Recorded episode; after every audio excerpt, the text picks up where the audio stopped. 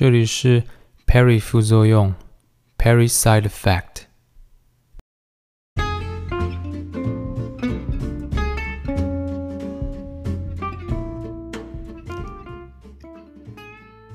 Hello，大家好，我是 Perry。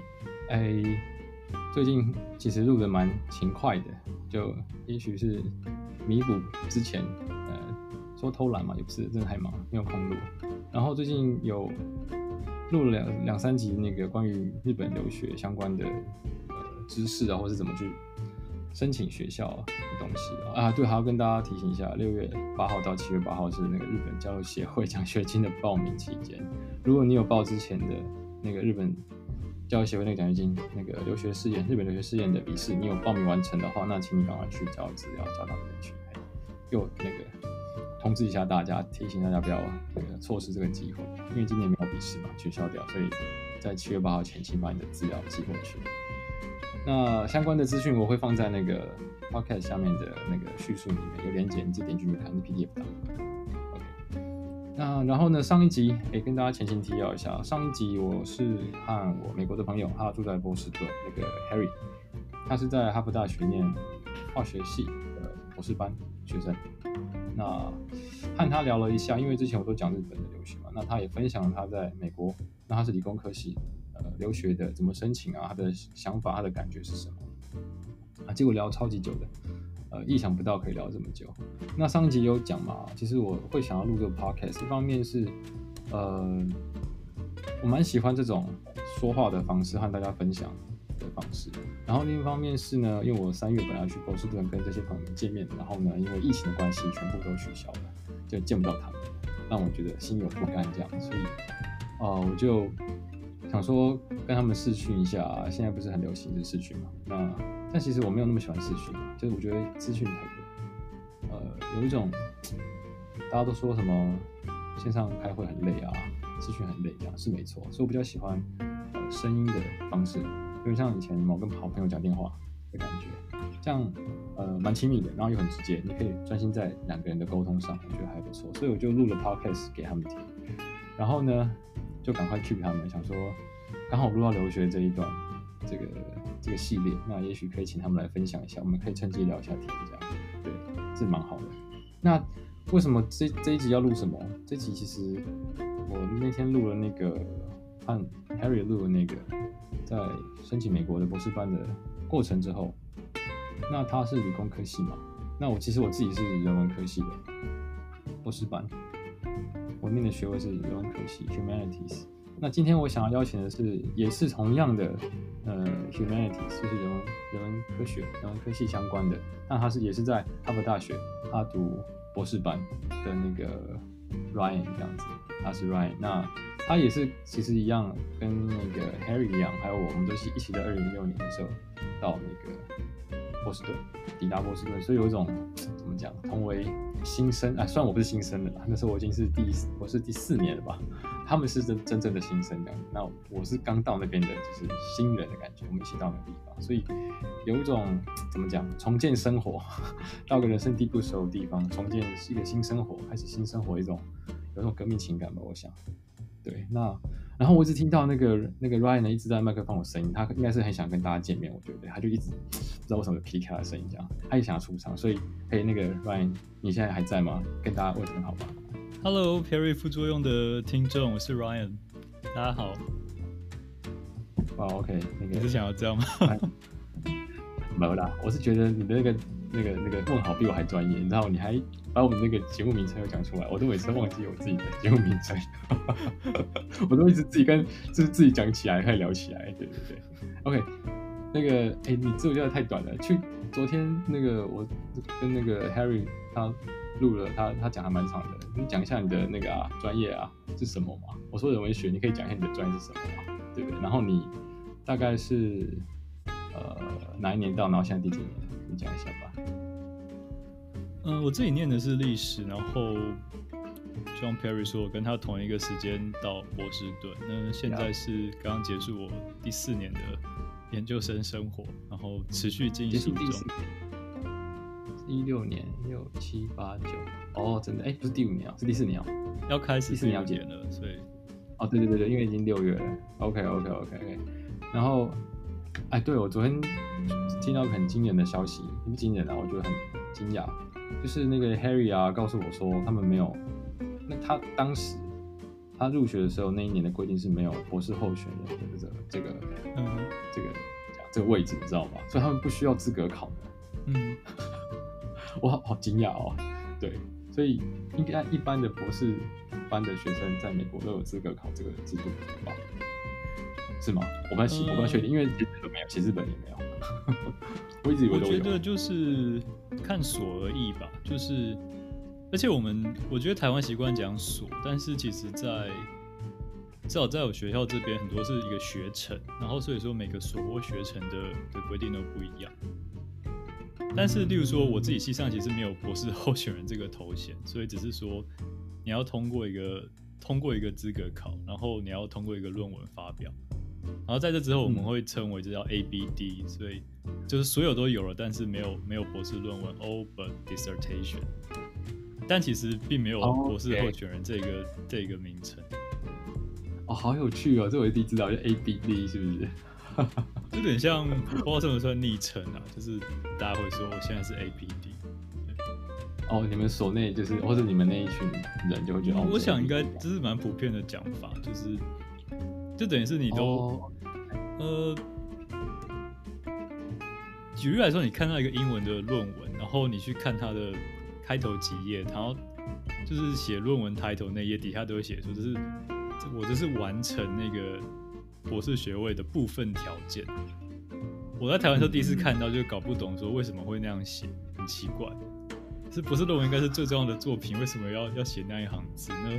事实上，意思就是说。你要完成好几项条件拿到这个学位嘛，就是包括通过资格考，完成你的大纲发表，然后最后完成论文答辩。那所以那个论文本身当然只是某部分的条件。OK OK，那个那个那个过程的最后一个条件，对对对，所以很多很多的关卡要通过。对。哦，这样子哦，哎、欸，我一直以为只有资格考，所以资格考之后。入学之后，然后修完课，然后资格考，然后后面还有个什么审论文的审查。嗯、我的我的所是论文大纲发表。OK OK，那是通常大家都第几年会做这件事情？我的锁是我的锁是第四年，但有的锁就会放在第三年。Okay, 然后其实每个锁的情况也不太一样，就是是有的所比较看重，有的所就会觉得。有点像过场，就是你有过这个程序就好了。对，OK。所以那资格你的资格考是在第几年？我是在第三年，第三年下半考的。但其实这也是这也是有弹性的，就是其实都是要跟你的那个指导委员会的老师们确定，就是谈说你想要什么时候考，然后让他们有时间，然后各方面的。OK OK，所以你今年第四年结束，那哎、欸，你今年有去考那个什么那个大纲吗？有去考吗？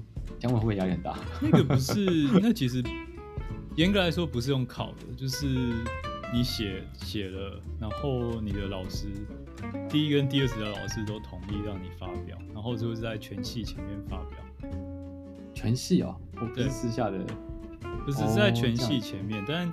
今年比较特殊，因为历来就是在学期末会有两天，一天或两天，然后就在系上会议室，然后大家就今年要发表大纲的就轮流发表，然后所以今年就变成线上，所以不一样。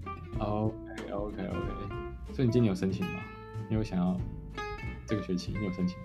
这已经结束了，就在线上发表，然后。因为在线上发表，所以来的人特别多，其实感觉很神奇。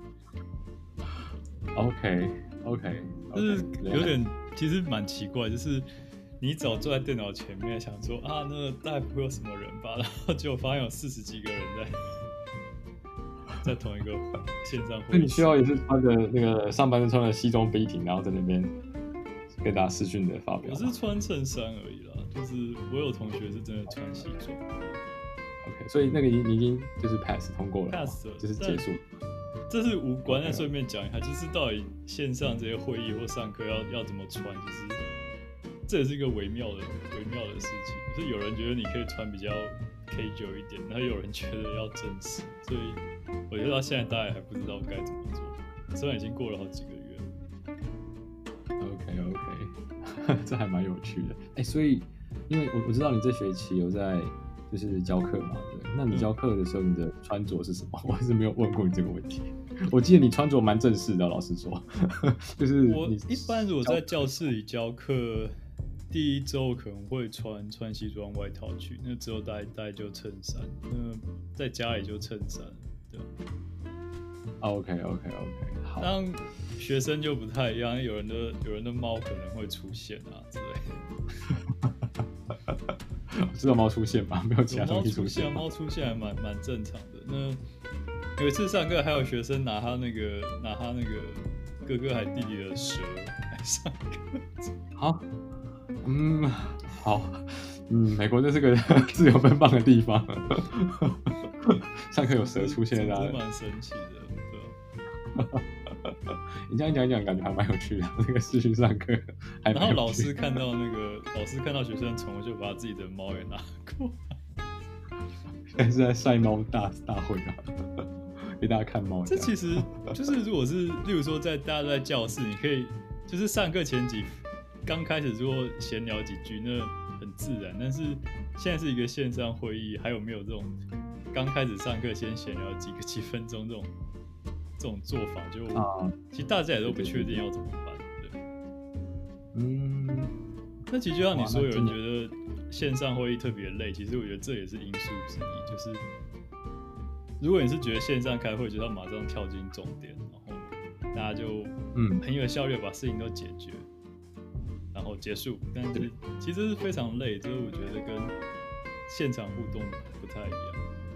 对，就很干，就是只有工作 work，然后就结束，很干。有可能那个 intro 的感觉，你知道吗？对，然后人际关系也不建立。OK 好，这这是这学期那个因为疫情关系出现了新的一个神奇的线上教学的发展，这样 我感觉你适应的不错。对，你不教了一个学期的线上，其实非常非常累，我我到现在还是很不习惯线上线上会议或是教课，觉得非常非常疲倦。在那个之后，OK，哇，那下学期当然现在还不知道下学期怎么样了。那现在有很多人。可能申请上了，可是还不知道要不要去念，对不对？可能很多学院，我记得哈佛很多学院都已经决定秋季九月开始的秋季的学期要线上授课嘛。我记得设计学院啊，很多学院都这样嘛，对不对？嗯哼嗯哼。那很多学生也在考虑到底是要不要去，或是可能他还没申请，那我说那我我现在到底要不要申请？那明年我会帮他入学嘛之类的事情。不过呃，也是给这些有想去留学的人一些。建议啦，因为现在毕竟就是都变成线上授课很多，嗯哼，几率很高吧？哈佛跟超多学院都已经改成线上授课了，很多其他学校也是啊。那也大家还要考量一下到底怎么样。所以，我们这一集做目标其实是要给那种正想要申请或者想要有这个想法想要出国的人考虑要怎么去申请。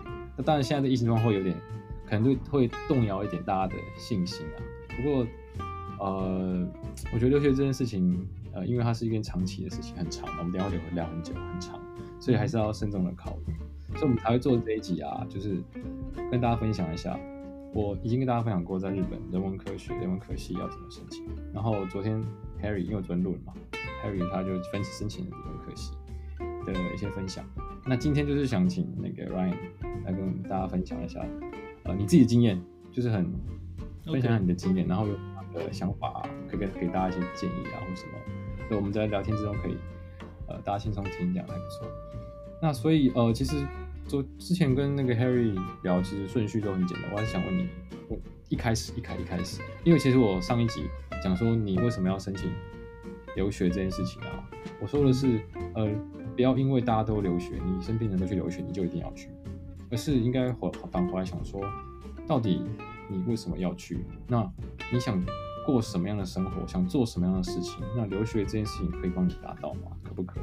如果可以的话，那也许你就可以考虑。那如果他其实可有可无，那其实你也不必要去留学这样子。嗯，所以我觉得重点是在自己想做什么事情嘛？你想过什么样的生活？对不对？嗯，那所以我很想问那个 Ryan 说，你到底呃什么时候开始思考出现啊我要出国留学这件事情？什么时候冒出的想法？哼，就其实我不太确定，我就没有个没有个很明确的答案，因为自己身边有一些亲戚什么也都出国，是出国留学的，所以嗯，这个选项对我来说不是很陌生，但我觉得我比较认真在想，应该是硕士班，我在我在。呃，台湾念大学硕士，就是硕士班后期开始要想要何去何从的时候，开始比较认真在想说，到底要不要，到底要不要出去嘞？还是还是我就我就继续留在台湾念博士班？因为，嗯，发现自己的兴趣，大家会想多花多花一些时间在学术上。那这样的话，读博士班应该是一个选择。那留在台湾有很多很多的好处，但出国又是一个可能性。那到底要怎么做了？所以那时候开始觉得很困惑。所以如果觉得很困惑是一种证明是有那个想法的话，那个大概是硕士班后期来 开始，后期的开始很困惑，就是我到底该不该出国留学呢？出国。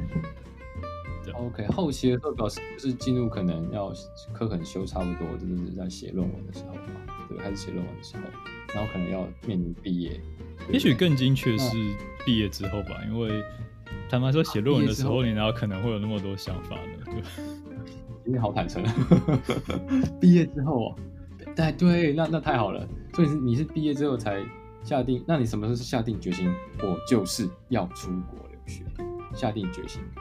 什么时候？我毕业之后服了一年的替代役。那其实替替代役之间是更更困惑的，因为你会看到你的这个词非常很久没用了，同梯开始开始找工作了，或是找到工作了。那你到底要要做什么呢？你要考国内博士班呢？差不多该行动了。或是周围有些很多人在考公职，那所以真的是一定要下一个决心，你该做什么。然后，所以最后没有想说，那就那就试试看吧，就开始准备留学需要留学需要的种种考试。然后后来找一个研究助理的工作，那换一个很好老板，那知道我也在准备，所以就刚工作是要做，但是给了我一些弹性，所以。就开始一边，呃，服完替代之后开始一边一边准备出国，然后一边工作。OK OK，所以那时候，那所以下定决心是你服替代役的时候就下定决心就是出国。没有想过就下定决心，不是才下定决心，看你要怎么诠释。哦，对对，那那我说想到那个事情是在服兵役的时候，就是反正就是决定出国了，对。其他的选项先暂时摆一边，是在那个时间点的。我想是对，然后，那你有想过别的吗？譬如说去创业之类的啊，或是去呃工作啊，一般工作，你有想过其他的吗？就是，或是其实，因为我觉得你你应该都想过，但是他的分数不一样。因为有些人会很困惑，就说工作跟去念书，可能两个人分数差不，两个分数差不多，他可能很所以就很犹豫。那有有的就是差很多，留学一百分，留学九十八分，其他可能是两三分，那你不用想就留学。我觉得我在那个时候当然是，其实人都一直会在困惑的过程，所以你如果不是很确定的话，我觉得先工作一下其实也是不错的，就是因为你会碰到各式各样不同的事情要处理，然后你在。那你就开始思考说，这样其实处理什么事情都是很累的。就算你决定决定读博士班，那阅读、思考、写作，我们在讲人文学的博士班，也是一个也是一个会让你很累、很辛苦的过程。但是做什么事情可能都是很累、很辛苦。但是你先要做一个选择，就是哪一可能会让你比较开心一些呢？那我最后面发现说，看来我还是看来还是想做学术吧。所以就跌跌撞撞继续走下来。啊，太棒了！突然发现你的想法跟我非常的像。先跟他讲一下，大家不要觉得人文学啊，什么念历史、念文学、念文化，好像就是读读书嘛，然后写写作文，就好像很轻松，没有非常累，非常累，非常的累。我想知道有多累，你就来考考看，超级累，对，非常的辛苦的其实。但我不用做实验，我们做的是脑内的实验，对，听起来怪怪的。那所以，如果你要做一件事情，什么工作，我就讲的非常对，什么工作都很累，做什么事情都非常累。但是你对这个事情如果有爱的话，你还可以忍受，你会觉得不会那么的累。我通常在我是一个很浪漫的说法，但是但是我同意，对，对我都告诉我我爱写论文，我最爱写论文了。对，我在写论文的时候这样告诉自己。对，好，这有点那个奇怪的 M，非常的自虐这样。OK，所以你那时候就是决定读兵役的时候决定要出留学，然后你去一边工作一边准备留学的事情。那你心里决定了，你有马上告诉你家人吗？还是你？有过一段时间，到什么时间点才告诉他们说？其实我觉得在做决定的过程，我就跟很多家人朋友在在聊，就是很坦白的说，我我蛮困惑的，不确定不确定下一步要下一步要怎么走，嗯、然后他们就给我各式各样的意见，然后我再继续困惑。然后，那你最后做的决定呢？就是你你不困惑了，我就是要去，你有跟他们说吗？知道哎，我觉得，我想是有吧，但是我觉得好像没有办法很明确一个时间的时候，这是一个很郑重的事，我将要跟跟我家人讲说，我决定要试着出国留学了，看看会怎么样。OK，因为那个那那那个天跟那个 Harry 聊啊，我不是就是他就他还记得，他很清楚记得那天的状况，他说他就回他老家，他他他是南投人嘛，他回老家，然后他平常在台北嘛。回老家，然后就是跟他爸，就两个人坐在客厅，然后就跟他爸说：“跟爸，我决定要那个出国去留学，准备出国留学。”然后他爸就语重心长的坐下，叹了一口气，就是很深刻的告诉他说：“好，我会去找一些资源，让你可以出国念书。”这样感觉是很长。我记得以前以前读那个台大戏剧系纪蔚然老师的散文啊，怎么？然后他说有一次是。也非常是讲了什么男子之间的情感，像那样的主题吧。OK OK。然后他就说，他说有一天他爸爸就就说：“魏然，我知道你想，我想你想出国读书，但是在那几年他爸的生意做的不是特别顺利，okay, 所以有经济压力，有点困。哎，他还是去啦、啊，对不对？季老师还是去啦、啊，是吧？”季老师还是去了，对，对啊，那那很好。所以，所以你也没有像那个 Harry 他家这么的戏剧性的一个场面就对了？我觉得没有啦，因为就像我之前说，就是有些亲戚什么其实都都出，所以就这不是一个那么戏剧性的，并不是理所当然，但是并不是一个在家庭里面是一个戏剧性的选择。OK。还是大家其实心中想说，哎、欸，那个 Ryan 终于想通了，哎，干嘛以后这么就去就好了、啊？这种感觉嘛，终于想通了吗？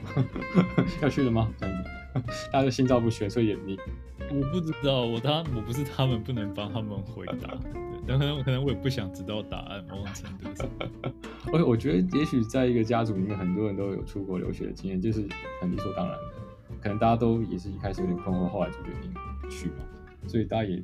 不会有什么压抑，你决定要去，大家就觉得哦，我就我不喜欢，我不喜欢理所当然这个词，但就是某个选项变得比较不让人惊讶吧。就这样，前面也问我说，例如说你有没有想想创业之类，如果你是十年前问人这个问题，大家可能觉得好特别，为什么你会想问我这个问题？但是现在这个风气稍微偏一点，大家就觉得那是一个选项。OK OK。但在有人环境里面，可能出国留学这个选项，在对你身边人来讲比较不熟悉。那对我人来讲，是他身边人会觉得这个选项，哦，好，你下了这个决定，但是不会那么惊讶。嗯哼嗯哼，OK，那所以应该是 Harry 他家比较少人出国留学，就是会比较，哎，不会觉得会想要去出国的。那可能你那边就比较普遍一点点，大家就觉得还好。所以那其实应该大家很支持你吧，对不对？这种基本上是支持的，而且我觉得这支持很重要，因为这个准备过程其实蛮，你会很你会很困惑，然后你会很痛苦，然后还要继续想办法往前。这跟 Harry 的过程还完全不太一样。哦，是吗？他准备的很顺利吗？轻轻松松，就是对，就是左手让你的感觉。我等下会告诉你是什么，实在太有趣了。我手让你，他真的很有趣，对，他讲的就是就没什么过程，就是很很快就过去了，对对。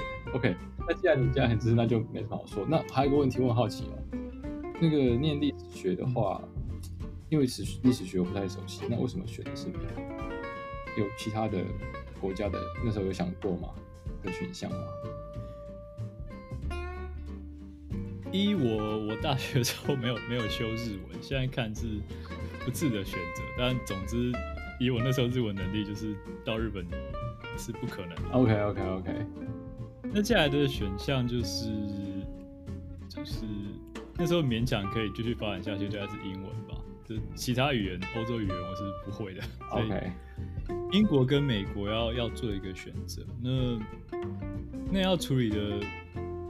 要想的问题一包括那个，其实英国训练博士跟美国训练博士的环境大不相同，就是整个那些课程要求等等的非常不一样。然后社群的大小其实也有差异，就是这其实是你可以你可以思考问题。例如说，对你有兴趣的，你有兴趣的主题是在哪一个国家，它本身比较有已经有历史、有发展、有社群，所以你到那地方其实会有。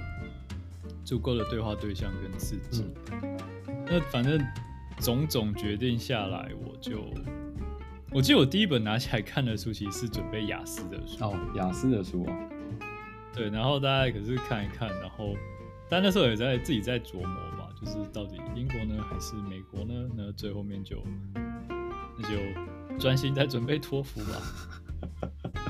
OK，后来总之，不过事实上。我有点忘记了，是不是英国现在有些学校也接受托福？好像有改，对，有开放，就是托福这样。我记得有。对，所以也许到现在这不是一个那么那么绝对的选择。OK，对，我记得那个 Harry 他告诉我啊，他超有趣。他说，因为他是念化学的嘛，所以他说很多的，他考虑很多的因素，譬如说他们的老师辈很大部分都从美国学校毕业。嗯所以他们认识的学术界其实是以美国为主。那他熟悉的学校也是哪一些？可以介绍的或者给你建议的也是哪些？那其他的部分，譬如说，哦，他有一些学长姐刚好那时候就是在美国念，那也可以问到那时候的一些科系，因为毕竟化学、化工这这一类的，其实在美国非常多嘛，多到爆炸。对对，大海捞针，他捞很久，这样他一直捞捞，花了好几个月在捞捞学校、捞捞科系这样。然后还有什么？还有什么 US News 的那个排名，他有全部去综合全部的资讯之后，找了十几个系所，嗯、他投了十几个系所这样子，然后才决定是要哪个方向、哪个老师、哪个 lab。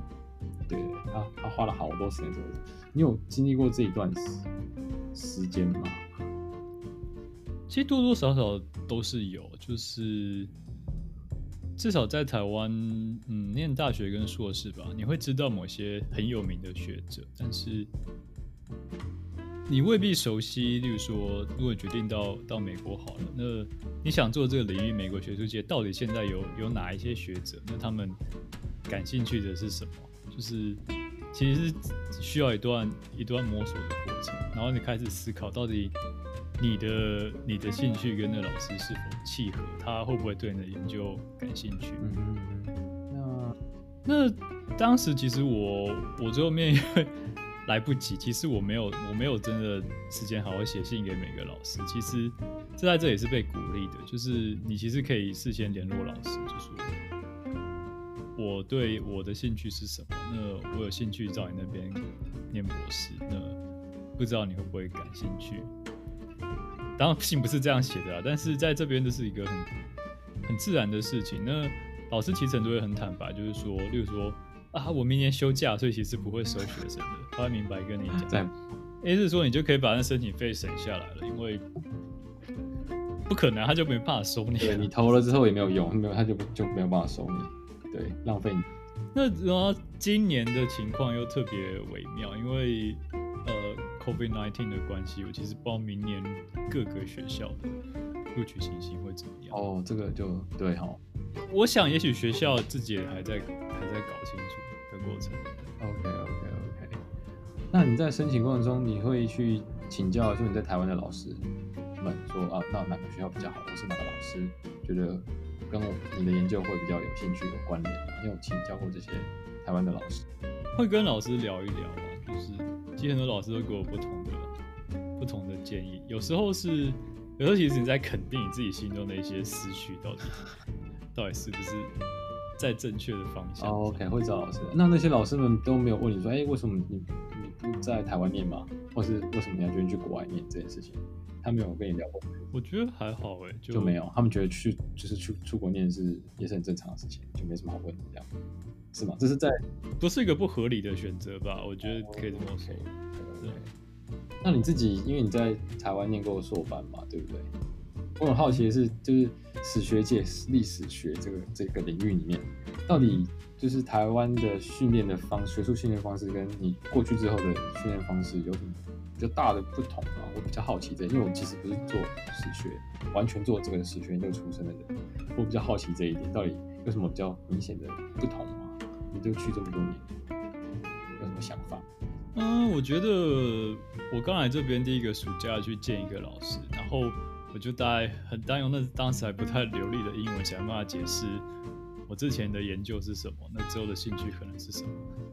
然后他直接就问我一句话说：“好，假设我今天我是一个我是一个研究欧洲史的学者，那请说服我为什么我要对你的研究感兴趣。”哦，OK，这这问题在在台湾你是？不太需要面对，就是不太需要面对，就是没有人问的问题了。没有，应该是说，嗯，让我思考一下怎么回答。如果你如果在说在美国做历史研究的话，其实只是一个非常非常非常非常庞大的群体。那假设你的你是研究东亚的，那你要说服你的同行是你做的是有意义的话，其实你肯定要。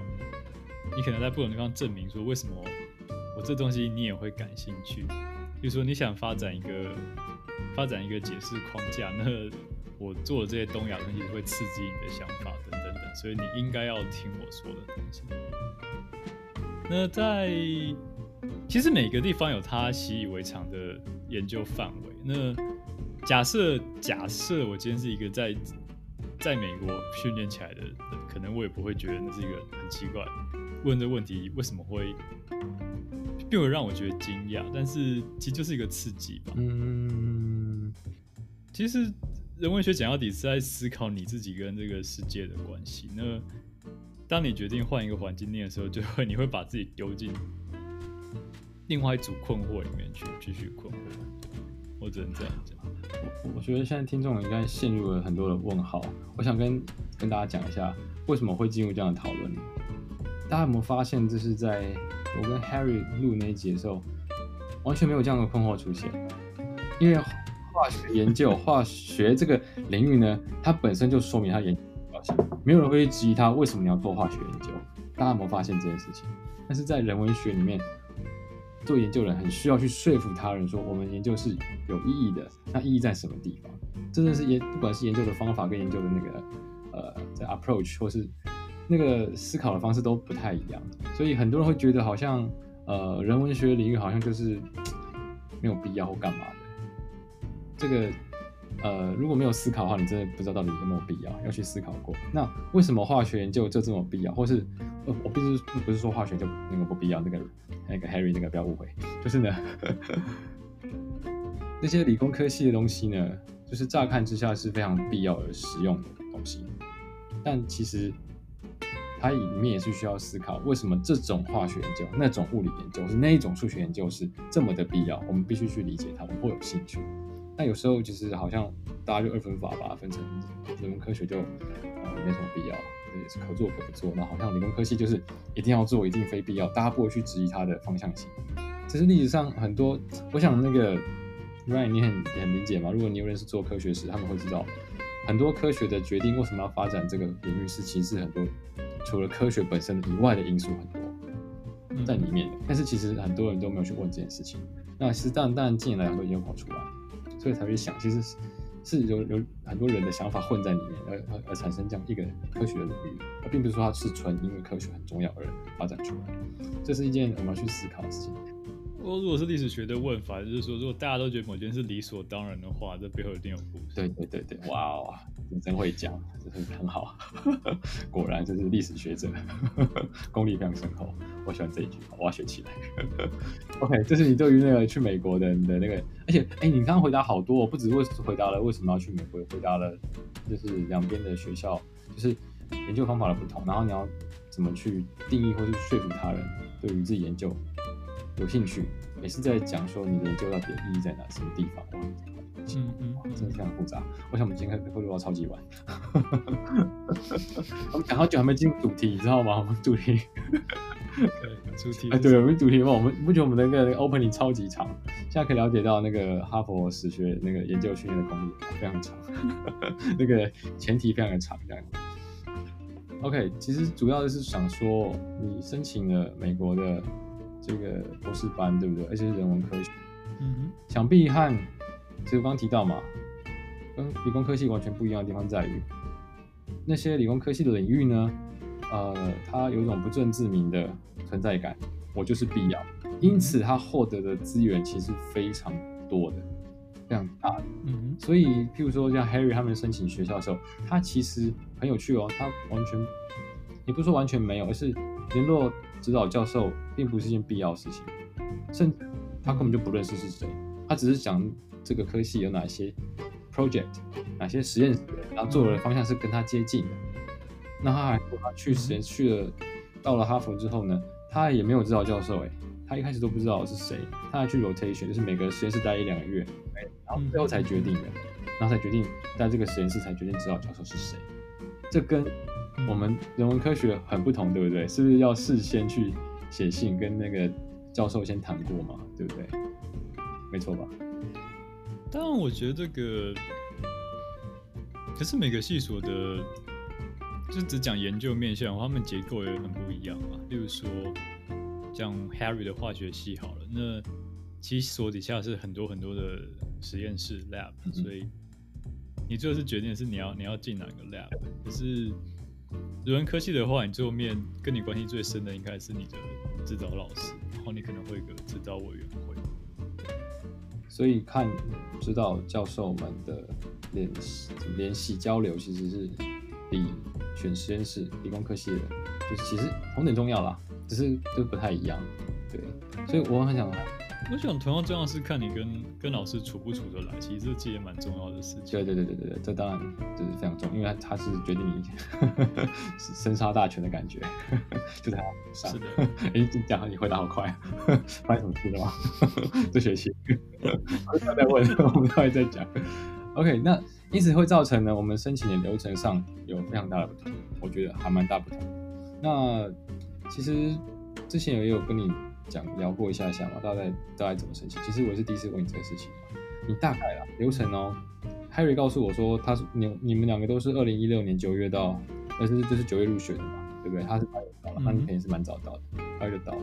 然后你们从什么时候开始就是启动准备？这这个几月？哪一年哪一几月？大概什么时候？他他说他是二零一五年的年初的时候开始，你大概什么时候开始？正式开始。哼，好问题啊！我听到你在那个打开滑鼠，你现在是在打开你的过去的日记吗？我在我在看行事历，哇，都有留下来，这是历没有我没有留下，我只是我只是不知道怎么回答这个问题。OK，大概就好了嘛，就是大概啊，那个那个那个 Harry 超超超大概的，二零一五年年，我是二零二零一五年二月考。考托所以考哦，那么考之前准备喽。那所以对啊，那那之前你这是跌跌撞撞的，二零一四年就开始准备喽，对不对？可是我那时候也开始开始准备要开始要工作啊，所以事情要计划好。OK OK OK，二零一四，并不是说，并不是说全心准备，所以时间都可以放在准备上。Oh, OK，所以你就。还要故宫，就超前了，对，把时间，不是，并不是超前，是你剩下来的时间就是有限的。OK OK，应该说你的时间不管怎么样都是有限的吧？但现在你如果要花在工作上，那要花在花在准备上，你只能你只能提早开始。OK，所以是二零一四年什么时候？你记得？下半年不记不记得，可能不想记得吧？有这么痛苦吗？OK OK，那那那个 Harry 告诉我说，他准备科目是就是托福嘛，然后 GRE 还有那个 GRE 什么 subject，、嗯、就是有选他化学专业科目的 GRE。你也是有这样的东西吗？我不知道哎、欸。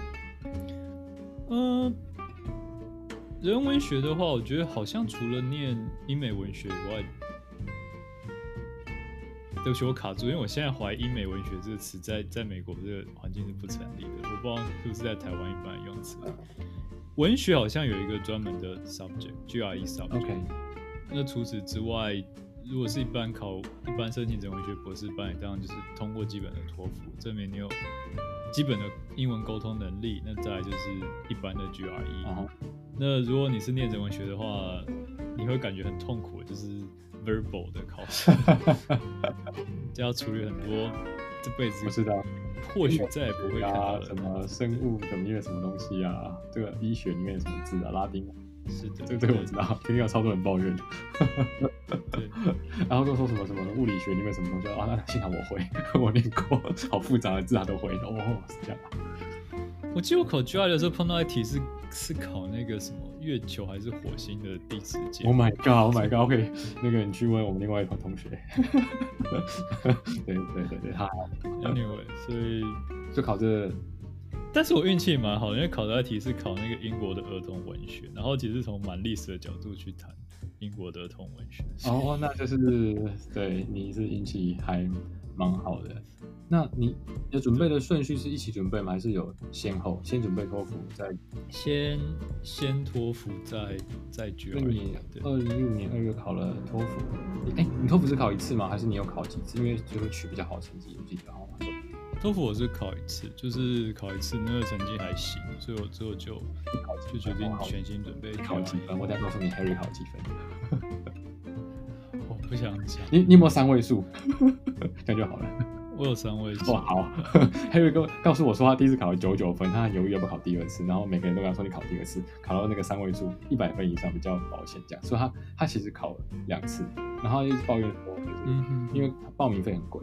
他觉得就是为了那个几分要要要交，就是好好多的那个报名费。他觉得报名费报名费很贵，然后准备过程并不是特别有趣，所以。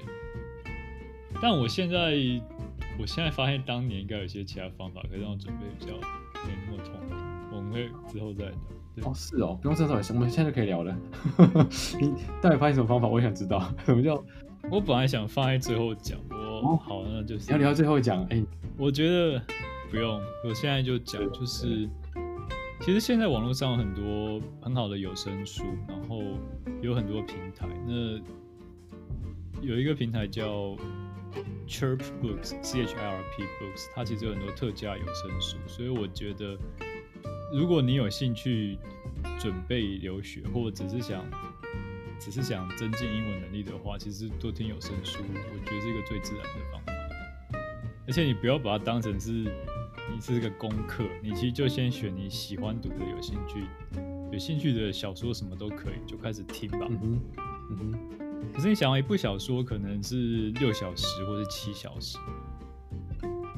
然后有声书的话，你想那个那个声音演员，他就要他就要表演那个。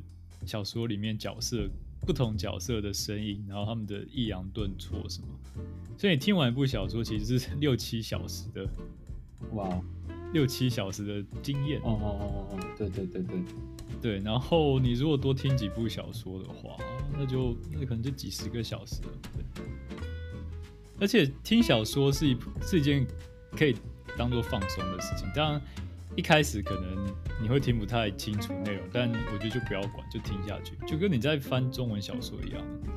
我当时不是太复杂的，就是强调艺术性的小说，是一般的小说。那你就先听下去吧，然后你其实慢慢你的你的听力就会进步。那其实你听力进步了，那你开始就会熟悉里面的人的表达方式跟发音方式。其实我觉得是一个增进语言能力很自然的方法。OK OK，我不知道有没有好的日文有声书，但至少英文的好的有声书相当多，对，所以我觉得这是可以利用。OK OK，因为其实日文也有那个，我之后再来讲。那它因为日本有个叫做那个晴空文库啊，我说到论口，那个是已经著作权已经消灭，它就是一百年前的作家，那很多人会把它制作成有声书，然后其实是是免费可以听的，用 Podcast 可以听的，那个我之后可以大家讲也有。那你刚刚讲那个叫什么 C H I R P 是不是？对，那是我最近才我最近才发现的，因为我本来是用亚马逊的有声书，那个是比较比较贵，好处是其实很多新书，所以就是很多。热门的书，或是最近唐凤有推荐的书什么，其实很多人可以找到英文的有声书。IT 大神，你有在 follow 啊？我有用脸书。OK OK OK，原来如此。但是那个 Chirp 就是，它就是都是卖特价的书居多，但是也有很不错的，那就会便宜很多。嗯哼，特价。所以我觉得，我想讲的是。回到准备托福，那时候就听了很多并不是特别有趣的听力练习。对，因为大家都去买那种考古题或是那种参考书，然后就有附听力东西嘛，或是听相关的那种，就不是。我觉得我是觉得那是你还是要适量做一点，就是你知道你会碰到什么问题，就不用你在考试现场比较不会惊讶，然后可是。那个再加上有声书，也许会是一个有效方法。我我只能这样说，毕竟我现在不可能重来一次，我也不能说怎么样是最有效。但我只能我我可以说的是，一直在看那些试题的过程，其实是蛮累的。嗯，哎、欸，你准备？但如果是一样是用。就是去买参考书、考古题，然后托我说托福就就买买参考书，然后有一些还不错的线上资源，然后就就练习。OK，所以也是跟 Harry 一样，就是没有去什么补习啊，什么的都没有嘛，对不对？我并没有去补习，而且那时候开始工作，其实补习也变得不太不太可能，时间上没办法配合吧？应该说会，我光上课可能就会把我。我下班的时间用掉，那我还要念啊？哦、对对对对对，并不是说补完就就行了，就可以上场。哦，哎、欸，我比较好奇是，因为就是其实在美国读书，特别是文学，语言的能力应该很重要，我想蛮重要的，他要求蛮高。嗯、那个那时候申请的学校啊，哎、欸，你申请几个学校？我好奇哦。那时候你总共申请给我几个学校？大大部分都被拒绝了，所以应该是我其实不确定最后。我现在想不起来。他丢了十三个，他都记得。我没有丢那么多个，我没有丢那么多个，应该可能砍一半。OK，一半。然后你最后拿到的是 Harvard 的 offer。对，OK OK，了解了。好，哎、欸，这个还不错，因为因为这个跟理工科系跟人科系真的差很多。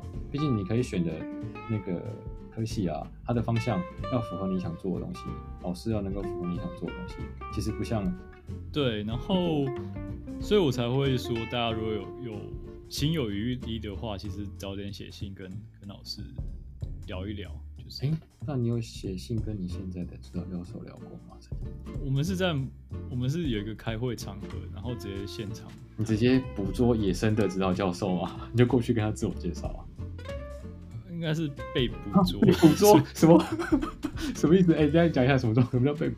没有了，没有了。这我跟他其实我在申请阶段没有先跟他联系，但是很很多人会接到面试的要求，就是你可能要准备一个线上面试，但我等于是在现场被被面试。现场被面试？等一下，你的时间顺序我有点我有点搞混，什么意思？你申请之后才在会场遇到他？好，一我没有，我没有，我在准备申请的时候并没有事先联系老师。OK，好，这其实是一件我我并不建议这样子。我觉得你心有余力的话，还是要去联络老师。好，然后呢，然后再来发生什么事，你就申请了。然后二就是如果你通过了那个各个系所第一阶段的话，他们很有可能会跟你安排面试，嗯、来来确认。其实两方面确认，一是你喜不喜欢那个系所，二是那个系所。觉得你适不适合他们，然后这是尝试线上进行的，但是我我的情况是，我跟我老师在一个会议碰到了，然后那时候我已经递出申请了，但是那时候已经决定你进入面试了吗？他就直接跑来，他就直接面试。What？他那他知道你要去参加那个会吗？当当最后面是知道的。他他他参加那个会之前就知道你要去，他就是要捕捉你的，对，是这个意思吗？我觉得并不是，我觉得是刚好吗？好，我不想讲这个，总之，好，我总之你被捕捉了，这个我觉得超超有趣的。他就当场来面试你了，他就他他有跟你讲说我要面试你吗？没有，就直接开始问你问题了。就以聊天之名行面试之实，就对。半聊天半面试。OK，所以你当当场你有感觉到这是面试咯？很明显啊，我觉得。哎、欸，这好有趣哦，我还不知道可以这样子 这样子玩的。就是可以直接嗯，OK，可能是在台湾发生还是在哪里发生？那不是在其他地方。哦，在第三地对对对对。哇，哎、欸，你的那个面试过程实在是蛮有趣的，在第三地，那好像那个间谍啊，在第三地做一些什么，并并不是这样，然后就那个 deal，然后就可以去了。哎、欸，这好有趣，这个比 Harry 这个有趣，他那个 太顺利，没什么好讲。他说他申请了十三个学校，然后拿到三个学校的 offer，然后都是名校，这样，对，就是好，他他讲的开心啊，对，我这样讲出来，那。我觉得，嗯，人文科系的话，跟老师聊一下其实不是坏事。对，而且我能说，如果老师不会收你的话，这边来说老师会蛮坦白的。对，他会跟你说，因为某些考量，明年不会接受学生。那其实绝对可以，绝绝对可以省你一笔钱。然后那些线上申请系统并不是一个，他们不是特别友善的系统，所以也可以省你。宝贵的经历。OK，那那你怎么说？你的理想中的申请的，因为你现在也申请过了嘛？那你有些觉得你的申请过程可以改进，对不对？那就说要事先联络老师之类的。那理想中的，如果你以二零一六年九月入学的话，你理想中的申请的流程是什么？从什么时候启动？呃，读书，然后什么时候去考试？然后什么时候开始写那个什么？准备一些文件啊，研究计划，大概流程是怎么样？你觉得怎么样还是比较理想的、比较好的？可以给大家一些建议吗？我觉得，因为我我不太了解这一段到底你怎么弄到的。我觉得冲刺的话，应该是一年吧，一年应该是应该是需要，所以完成完成这些所有的考试，加上准备这些申请，一年。对，就是把这些必要的事情都都完成，但这是说冲刺。但如果其实更好的话，是把它当成一个长期的计划，就是你真的已经开始慢慢，例如说你的目标是英国的某个学界，那到底他们现在哪些活跃的学者，那他们感兴趣的什么题目，应该是现在，不管你在什么阶段，就开始慢慢收集他们的资料做研究。嗯，所以。就是其实你就想象吧，你就写一个笔记，就是说，例如说，例如说，我研究的是某一块文学理论好了，那现在那个圈子有哪些活跃的学者？那他们他们写过哪些重要的书？那这十年或五年新的方向是什么？就开始把那些摸清楚。嗯，其实这到最后面，我觉得你在准备申请的时候会帮你省很多力气，可以。也可以省去不必要的困惑。哦，然后你如果开始笔记就尝试慢慢用英文写的话，其实你也是一个蛮蛮有蛮有效的写作训练。嗯嗯。哦，比你在就是为了考托福跟 GRE 练的题目，有可能对我来讲是实际效益更大。OK，所以提早开始做这样子的训练的话，会对你的那个比较有帮助嘛？对不对？我如果这是这是最理想了，当。我自己的过程 其实是在困惑里面打转的，所以我当时并没有这样。OK OK，那那这是个理想理想中的，所以你大概你说你刚刚说你二零一五年二月考完的托福，然后接下来是换那个 GRE GRE 几月是吧？你记得吗？GRE 七月吧，哦，就已经夏天了，对，考完。然后就是二零一五年的大概，因为我那个 Harry 说，大概你们的那个 deadline 要申请交申请书的那个 deadline 是月年底嘛，十一月对不对？差不多是年底，各个学校有点落差。然后如果是加拿大的话，可能可以等到下一年初。OK，年初就可一月之类之类的。嗯、OK，所以交了之后，然后隔年的大概什么时候结果会出来啊？哎，对，要先面试嘛，大部分都要面试，对不对？什么时候？大部分都要通知你面试的那个通知什么时候会来？二月、三月吗？我那时候我不太确定，但你先想一下，如果你是十二月多递申请资料，在美国是准备要圣诞节放假，哦、那就想象在台湾过农历新年，所以大家是不可能。那可能二月咯，大概二月，二月，一二月吧。那最最终结果出来就是哎、欸，恭喜你，或是哎、欸，拜拜，是什么时候会出来？应该是台湾寒假的时候。寒假，寒假三二月。嗯，面试完没多久就就结结果就出来了，对。其实面试完应该很快就就会决定了，因为其实面试是最后阶段。OK OK OK，所以那时候就是拿到这个 offer 之后，然后就就确定了嘛，对不对？所以你就二零一六年的八月就来了，对对？OK，哇，哎，那其实要说顺利嘛，哎，你其实蛮顺利，只是你是超前部署嘛，你比较开始早开始准备。我我并没有超前部署，然后跟 Harry 比起来，跟 Harry 比起来，他我觉得我是幸运的吧，我是幸运的，但对，哦，而且你好像多考一次嘛，对不对？那个 GRE 跟 TOEFL 多考一次，那是幸运的，就是 GRE 有一个关卡，就是你的那个写作，结果我，但他好，他奇怪的地方是他其实公布了所有的写作题库，然后我居然碰到我我写过啊，真的哦。这个会太幸运了一点，但反正就呀，OK OK OK，恭恭喜你，还可以这么顺利。那我我只我只能说是运气，对。所以你准备的过程中都是你自己准备吗？还是你其实有，比如说也有很多人一起准备吗？会问过那个 Harry？基本上自己准备，当然会要跟朋友吐苦水，吐很多，但但我在。我在另外一个地方工作，所以就是工作，然后去租屋的地方，然后就想办法准备 考试等等。这个过程怎么跟 Harry 差很多？他感觉是有，他说他们化学系嘛，其实很多人会说，嗯，那个时候念硕班，就是觉得很多人其实大家都要去美国，同时有好几个人吧，都要申请，嗯，那可能是不同科系，因为化学很大嘛，还有很多不同，嗯，那可能申请是不同的，所以。你要说竞争，其实不一定，因为是不同的领域嘛，子领域是不不会没有竞争到，那反而很申请的那个，就是准备的资料啊，你要怎么写那个，为什么要去这个学校啊，这种东西，其实他们都有在就是稍微讨论一下，然后啊反而是独自一人讲嘛，还是你有其实也是有学长姐，或是你有认识的，或者已经在美国的，你有找他们就是讨教过吗？这件事情？现在回想，我还蛮独自一人的。那你现在意思是说，你就是一个人准备就可以上哈佛，对不对？我来跟大家讲一下，我讲这个找对人的，就是现在我们两种模式，一种是你有一个这个团体、团体、团体战，可以一起上这样子。那现在找另外一个人的方法不太一样，还是那个一个人 一个人对准备这个东西的。所以大家不要担心，如果你真的没有朋友，或是你没有其他资源，你也可以上，没有问题，你也可以准备上，你大家有希望。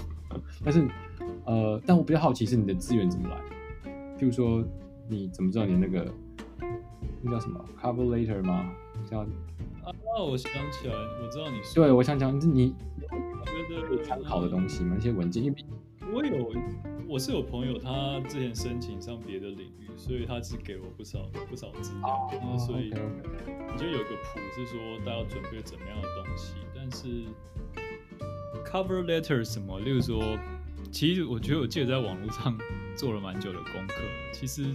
很多人都有分享经验，所以、嗯、哦，所以主要是靠网络上的一些大家分享的善心人士的分享的经验，然后综合善心人是很多，所以对。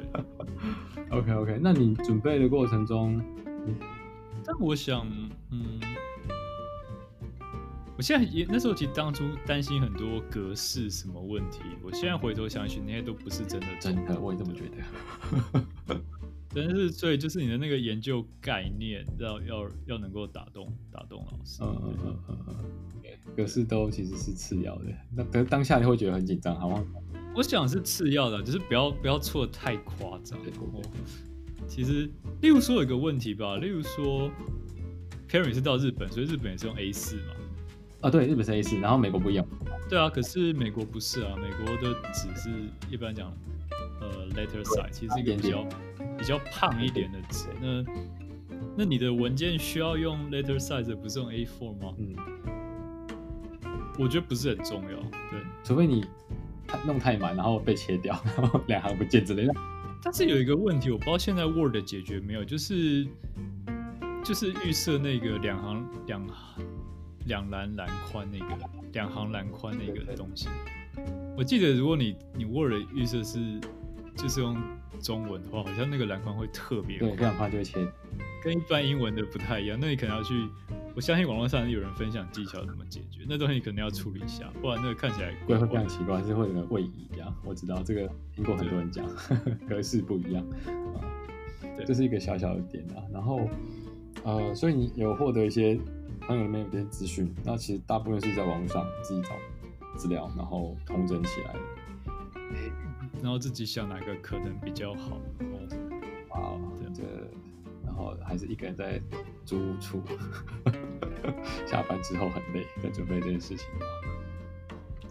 这当然很困，当然很困顿。所以，那你在准备的过程中，你觉得最有没有什么困难、艰难的时期，或是艰难的事情啊？就啊，觉得好烦哎。啊，不玩的啦！有有有有有过这这种时刻吗？我觉得很正常吧，一定会啊，但就是没有放弃。那是什么东西让你觉得我不玩了？好像不玩，我累了。我觉得你可能会觉得很累吧，然后花了这么久，像也没有任何进展啊。那到底有在做什么？啊，对，因为你准备时期很长嘛，对不对？然后你要到你交出去的时候。因为他 deadline 不是说年底嘛，十一月左右，所以你可能年初开始准备，准备了半年多，然后其实你都没有交出任何东西，你可能考试有考过了，那那考，或者是要说准备那个呃，准备考试也是吧，就是到底我在准备什么？哦，对，因为它不是短期会出现一个什么，就是要，我不知道补习班会不会就是会有定期的考试，让你觉得自己有一个进展，但是自己准备的话，其实很。是蛮困惑。对对对，没有定一个短期的目标什么的，你就觉得到底 有没有用，或是有没有成果？所以跟跟要跟大家讲一下准备考试这件事情。我记得我那时候自己也是，我其实也是自己准备考那个日本留学试验的东西，也是笔试，然后念什么反正一堆日本东西，然后弄日文啊什么的。那我也是没有补习嘛，毕竟我是念过英文系，所以我还念日文的那个硕士班，所以自己准备。那但是。怎么说？蛮长的，你要自己念书。我那时候比我考大学的时候还认真 呢。然后这这还不是我说的，是我爸跟我说的。他说：“我觉得你怎么考这个东西，比你考大学还认真。”然后说：“因为我大学，我都不念书啊，我我都不念书，我没有认真过，我就那段时间最认真而已。”对，他跟我说我很认真，我每天早上就是从八九点就到图书馆，然后晚上他闭馆我才离开那个地方。我当然出来吃饭，只是就是很规律的过那段生活。要不然，我觉得对，跟大家分享一下，你准备这些考试的时候，你没有建立自己的规律的话，其实还蛮容易怀疑自己、怀疑人生的。我到底在干嘛？这样，如果你有建立自己的一些 schedule 的话，一些生活的惯例的话，就是会比较能够支持下去啊。我我自己是这样子想。对，我不知道你当时当时你要工作，现在回头想，有点像是那个工作，有点某个程度上也帮了我吧，因为。因为工作当然有工作上要完成的东西，可是又会有工作带来的成就感，所以你知道人生有部分，你知道还是有在有在进展，好像好像有在做一些事情，那也有可能，hopefully 也有曾经有帮助到一些人，对，嗯，或者是自己全心全意准备考试，那真的是很，呀，不是一个特别好的经验，对，而且，呃，其实我准备考试的时候，反而没有那种。好像被世界遗弃的感觉，没有，我反而很很全心全意的，就是真的很规律。我建立我的那个，就是每天要干嘛干嘛干嘛，我都自己排好了。我反而是在写硕士论文的时候啊，觉得我被全世界遗弃，因为我写不写出来，其实在于我自己嘛。我要不要念完，跟要不要写完，然后不写完要写完都可以。其实那时候，因为那时候没有决定要出国念书，反正就是工作。那有没有那个硕士学历对工作其实没有差太多。所以那时候就是我觉得我每天是被世界遗弃，然后又写不出来，就是啊怎么办怎么办这样，那时候比较慌了。考试的时候倒是还好这样。那不过听了你的，因为你就有一个目标嘛。啊、对，因为那时候我我我之前有跟大家分享过，我是当完也是一样当完兵之后，那当兵的时候就在想我到底要出国还是算我去工作，毕竟。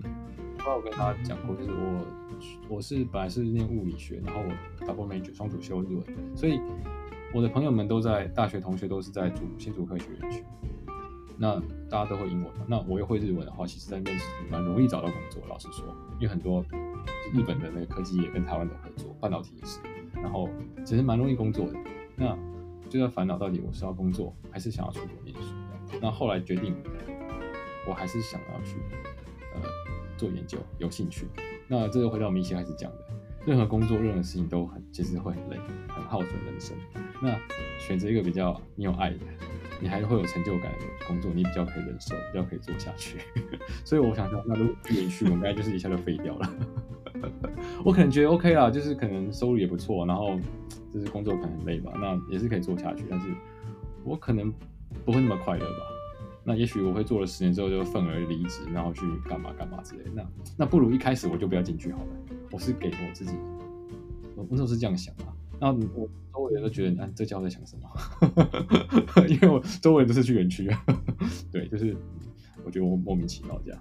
对，好，这哎、欸，今天不是我的那个这一集在访问你，所以我比较好奇是说，那而且我记得我刚到的时候就遇见你跟那个 Harry 嘛，对不对？嗯，对啊，然后，而且其实我跟我去的时候跟你们心情不太一样。我已经是那时候我念第四年，然后那时候刚到，所以我有点，嗯，虽然对我来讲是个新的地方，但是对于学术生态来讲，就是我已经呃比较熟悉了，就比较不会那么的，我比较知道自己方向。那时候大家知道自己方向干嘛。嗯，然后遇到你们的时候，要怎么说啊？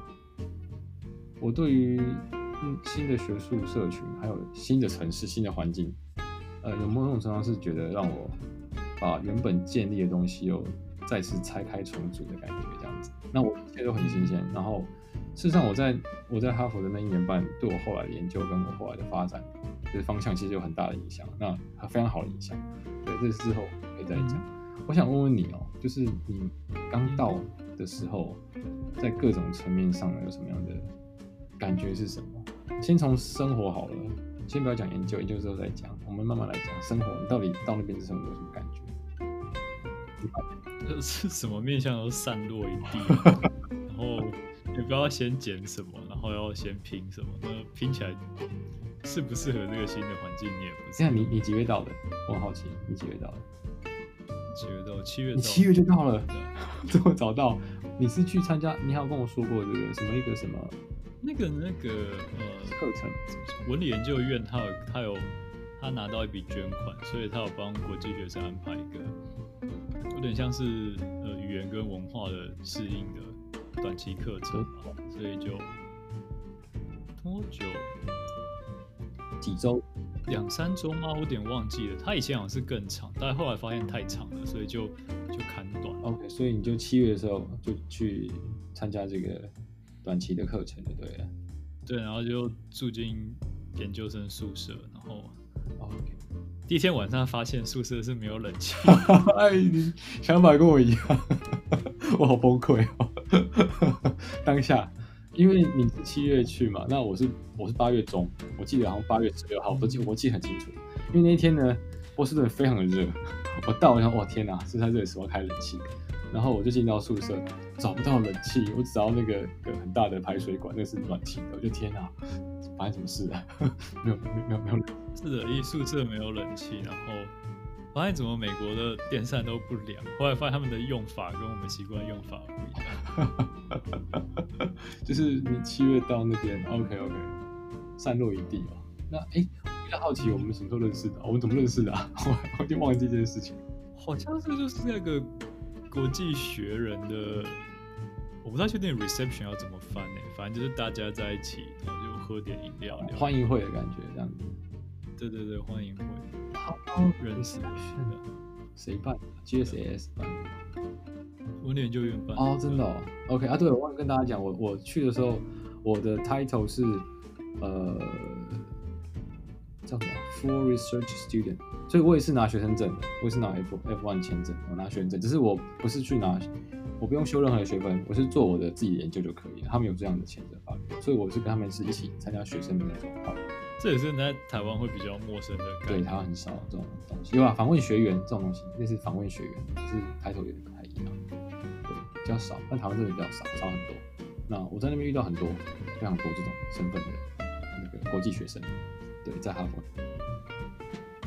那所以我们好像是在学生的那个欢迎会认识的嘛，对不对？然后我记得我们那时候做了很多事，就是一起去采买东西呀、啊，就是要重建我们的生活，就是什么都没有。但其实你要去哪里买东西，你也不知道。对对对啊，这要讲到这里就要那个称赞赞赏一下那个哈佛的台湾同学会，他有带我们去买东西，记得吗？我还记得我就是在那个地方认识 Harry 的，真的，因为我是先认识你嘛，然后我后来才认识他。我现在想，我突然想起来了。全部想起来，对，就是在那个地方，我们是那个是哪的 Target 还是哪里 采买所有的就是生活用品这样子。好，那因为不过对我来说比较幸运的是，因为我已经不是第一年了，对，因为我重新过很多次我的生活了，我在日本重新过很多次，所以我就去那边只是就是不同的商店、不同店，但是我我知道我自己需要什么东西，所以很快就会。上轨道，上轨道，那可能对你们来说会更多那个，对，比较麻烦的事情很多，对，生活，所以说这个就没了吗？你就觉得很一下就习惯了吗？因为我觉得那里不习惯的地方，没有很久才才习惯，因为所有东西散落一地，你可能把 A B 捡起来，然后走一走，发现要去把 C D 捡起来，A B 可能又掉了，真的哦。譬如说，有没有实际的例子啊？真是蛮无所适从的吧。例如说，举个例子来讲说，店员习惯怎么样跟你打招呼，然后怎么样是一个最最标准的回应。然后你讲一下，这我没听讲过哎，什么？听起来很简单吧？但是实际上呢，我花了蛮久的力气。奇怪的事情吗？至少在这里，店员很习惯会问，等于说 “Hi，how are you”，something，就是像这样的东西。那那其实你可以很简单的回应，那基本上大家也不会太认真。但是一开始你可能会卡住，回应不出来，然后你会想说是不是自己变成这个很鲁莽、没有礼貌的顾客？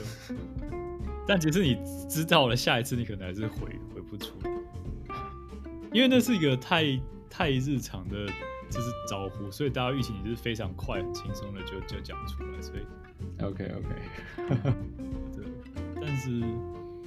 像这样的东西吧。哦，我记得我比较不适应的地方是，呃，我去了美国的麦当劳，我很少吃麦当劳，老实说。但是那天好像太晚，没有什么店开，就有麦当劳。那麦当劳在台湾其实算算是一个比较，呃，不能说它好吃，至少它就是算干净，然后快速的一个获得食物的地方。结果我到了那个那个。麦当劳进去，哎，怎么有股味道？然后有很多的，那时候比较晚，就是十点、十一点之类，都没什么卖吃的地方。一进去就发现怎么它还没关，然后就有味道，然后就是有那个 homeless，就是占领的那个位置的一半是他们，就嗯，怎么会这样？就是占了一半，他们也没有赶人哦，就是让他们转，他们他们都有点东西，就是一瓶一个一杯饮料就转这样子，我觉得哎。哇，怎么这么这么这么晚这么多人这样？然后他们味道比较重一点，就哇这哎怎么怎么跟我在台湾闻到的味道是不一样的？对，我就有点哎发生什么事？然后这他知道还好，因为其实我就是你不用跟他们点餐嘛，我是去跟柜台点餐。就对我来说最困难是跟柜台点餐，因为他的那个口音非常的重，他的是很美式，然后非常快速的，然后呃告诉我我要点什么东西这样子，然后他好像似乎听不懂我想点什么。然后我也听不懂他跟我说什么。我一开始的时候啦，不知道他们到底怎么点，就我讲了非常久，我才点到我想吃的那个 东西。对，就让我很笑。哇，麦当劳点餐这么困难。对，后来发现他，对，后来发现他们有一些呃，某些店员有些固定的说话方式，因为我后来又去了几次，发现那个店员是这样讲话，然后大概他的顺序跟别人有点不太一样。我后来发现是我找到一个特殊的店员，对 对，那就非常的快。然后呃，怎么说？因为台湾的那个服务业就是非常的怎么讲？呃，有礼貌之类，那他们就非常的酷，就是会比较有态度一点。那我就哎，现在倒是哎，我我我怎么跟你点这样？对，但我有点就跟你讲一样，有点无所适从啊。到底哎、欸，我怎么跟你沟通？他他也没有恶意哦，只是就是，因为一开始你可能会怀疑是不是你的英文太烂，还是表达方式有问题，所以完全无法跟人沟通。后来发现只是不同的人本来就有很不同的沟通方式，哎、未必是你有。对，就是我们的那个电波天线没有接到嘛。但这就是我说的所有事情散落一地啊，就是对，我觉得很有趣。然后。后来我比较习惯之后，不过我习惯蛮快的，因为我大概去几次就知道那个人是这样讲话的。那后来我还跟他聊起来，就还蛮有趣的，就是他会他知道你可以跟他聊，他就跟你鬼扯几句，也是 OK。对，他们，我发现美国蛮爱就是嘴个一两句的，就是不认识也可以嘴个一两句，就也可以哦。对，哦，哦好，你熟了之后是这样吗？因为我很常去买，他就跟我讲这个事情，就哦，我们今天的气势不够啊？你点别的之类的。但来了，你到了城市波士顿，其实这边人是比较不爱闲聊。对，已经蛮冷漠了。我还记得我去那个西岸的时候搭那个 Uber，哦，那个司机整路跟我聊聊，我搭半小时跟我聊半小时，然后超嗨的，然后还说，哎、欸，我们等下会经过一家薯条店，要不要顺便买一下？真的是会不会太 friendly？所以我说散落一地就是各方面的吧，当自己生活里面不同环节要重组，然后。也许你本来台湾一个很模糊，就是印象是美国应该是怎么样，或是我知道可能东岸是怎么样，但是你事实到以后，就是所有认知跟你自己自己日常生活的经验，就是所有都散开了，然后你要想办法把它拼起来。嗯嗯嗯。而且我觉得很大一块是你，因为你生活你可能需要某些东西物品，然后你也不知道哪里有，你要获取它，你要获得要花很多的力量。那还有另外一点是食物啊，食物我觉得波士顿还好。就是它食物其实蛮多样，而且有还有那个 Chinatown 嘛，所以其实食物也还好，有很多那种。我记得我刚才其实不敢去餐厅，因为我我不知道怎么付小费，所以 很担心。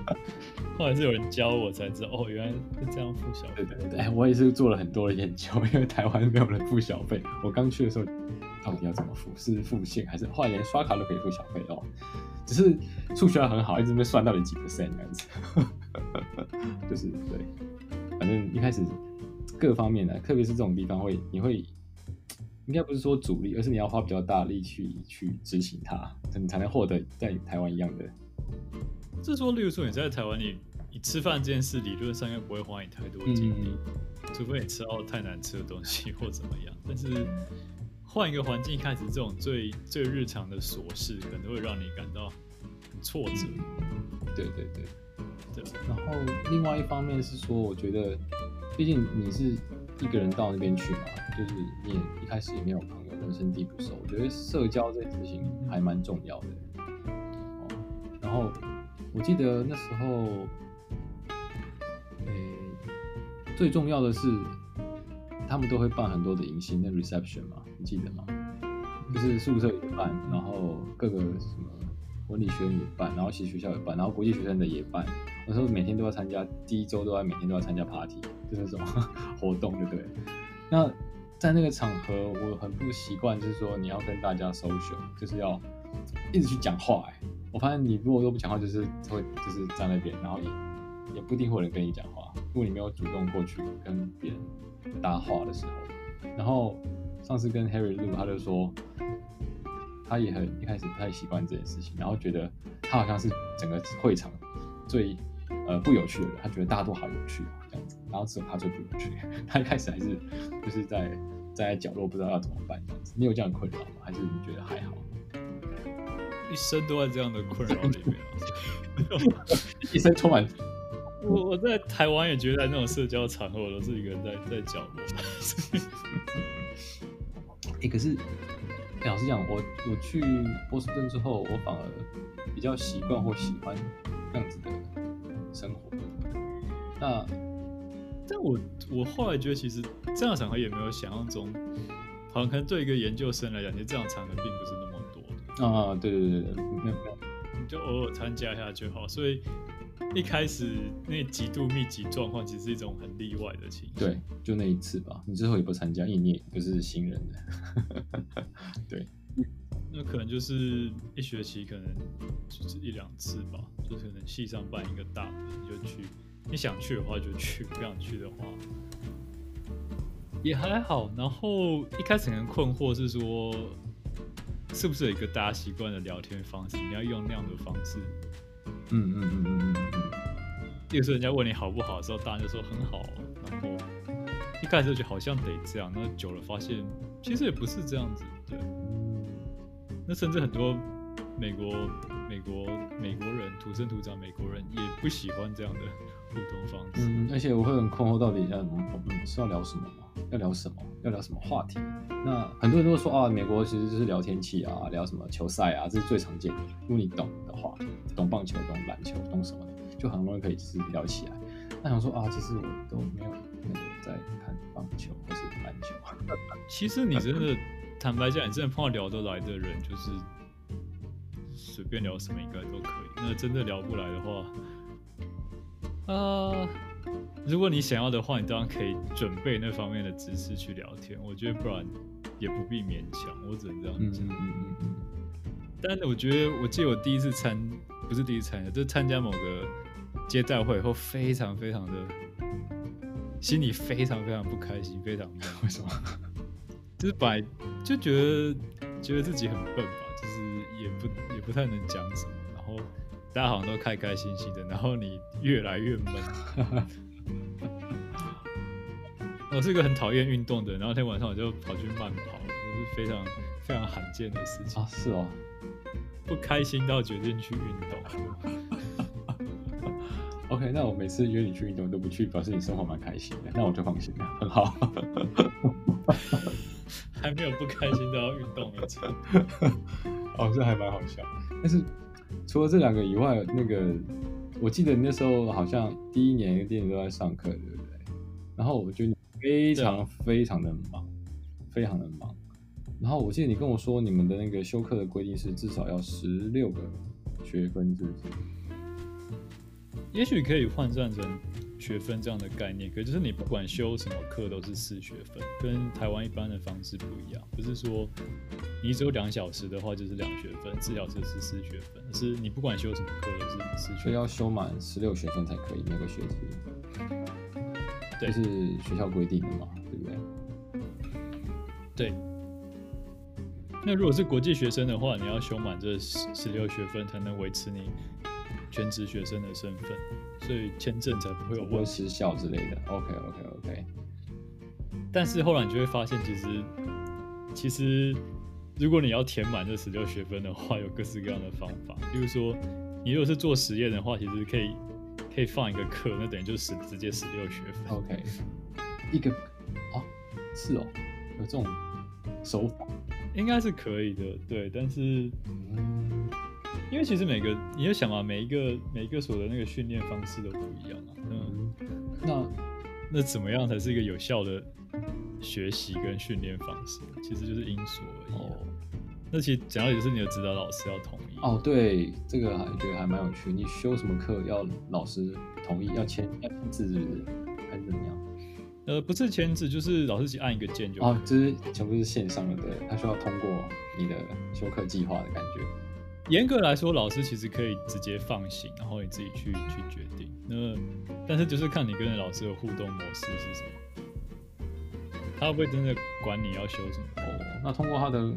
那个 permission 之后，那就是开始修课。那你对课程内容，你觉得跟在台湾上课有太大的不同吗？还是觉得差不多，还是怎么样？这是一个蛮复杂的问题，是吧？如何？就是说上课的方式，或者是你好上课方式最主要就是学生要讲很多很多的话。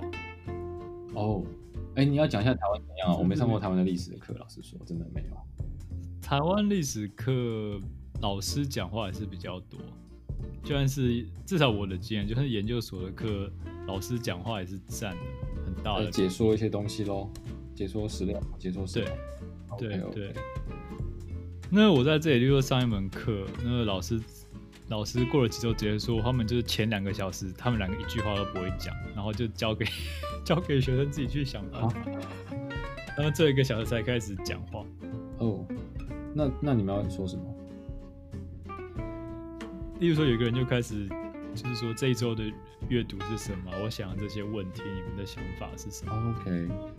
然后大家开始回答，然后你就想办法把它拼接起来，然后带一些讨论方向。这个是你们学生事先会有就是瞧好嘛？是这一周你先讲，然后下周换谁先讲，还是这样要准备好谁要非要负责那一周？但是所有的回应都是现场的。哦，OK。比如说放了一放一个礼拜假回来，可能大家其实资料都没有看很 详细，那你就要想很多。大家都很慌，这也是个集体创造的机会啦。大家集体。那或者是，我觉得在台湾的经验，如果你讲什么话被老师反问，你可能会很紧张，觉得是不是自己做错了什么，讲错了什么。那但是在这边的这个最基本的训练，老师会一直反问你咯，问你问题啊。就是要，其实要，就是你要，比如说你抛了一个想法，那这是一个，这是一个有效的论点嘛？那老师就其实开始问你，嗯、那你就开始自己自己想办法修正。哦，OK。所以很多时候是大家丢出想法，然后可能老师或者可能其他的学生会给你一些回应或是一些问题，然后你对，但是其实习惯就是你知道你不用抛出一个。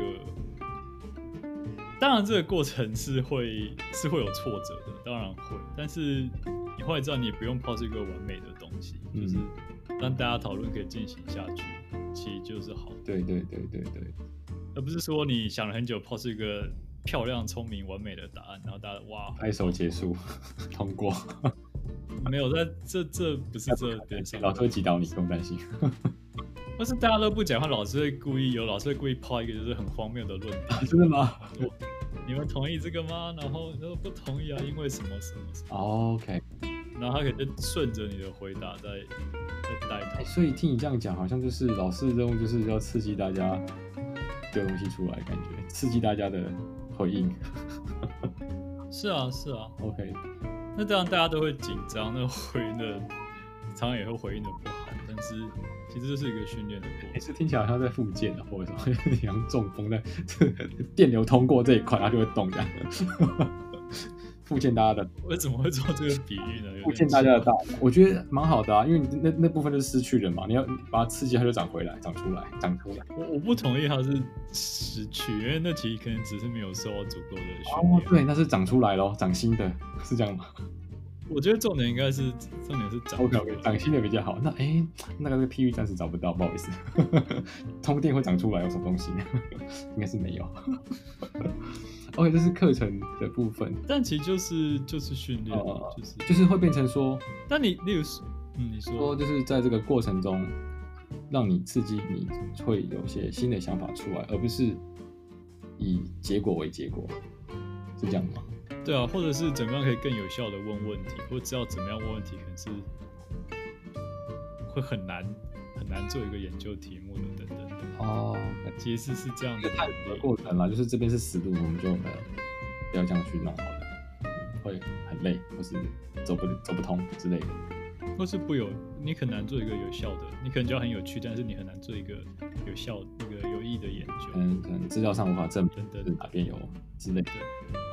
OK，哦、oh，那那还不错啊，就是一起一起讨论出一个什么东西的感觉，但它不会是最后的结论，因为是各自发展嘛。这是你最当然就是比较大的差别的这个地方。那这样子对你觉得对培养学术人才来讲，研究人人来讲，有这样是好还是不好？还是你觉得它帮助你在什么地方？我觉得这是一个这是一个有效的训练方式，嗯。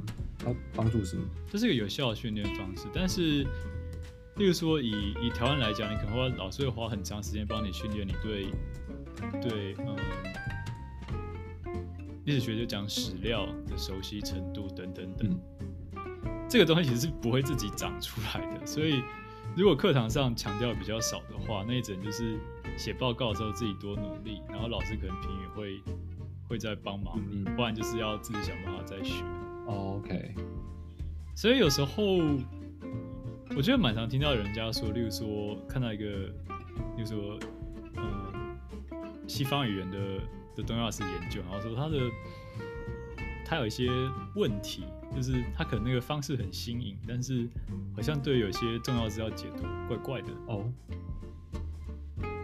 就是我觉得在台湾还蛮常会听到大家这样评论那个西方语言学作品，但我觉得这可能就是某个这样的训练产生的东西，就是强调这个有一个新的想法，一个有说服力的观点，但是真的是阅读资料跟小心使用资料训练，也许比较不足，重视程度没有那么多。我觉得这叫这叫这完全是看，就是因人而异哦，对其实差蛮大的，老实讲，因为在我的感觉里面，就是台湾训练那个历史学，我我认识的，我自己没有了，就是对于史料解读真的是非常详细，而且要很正确的去。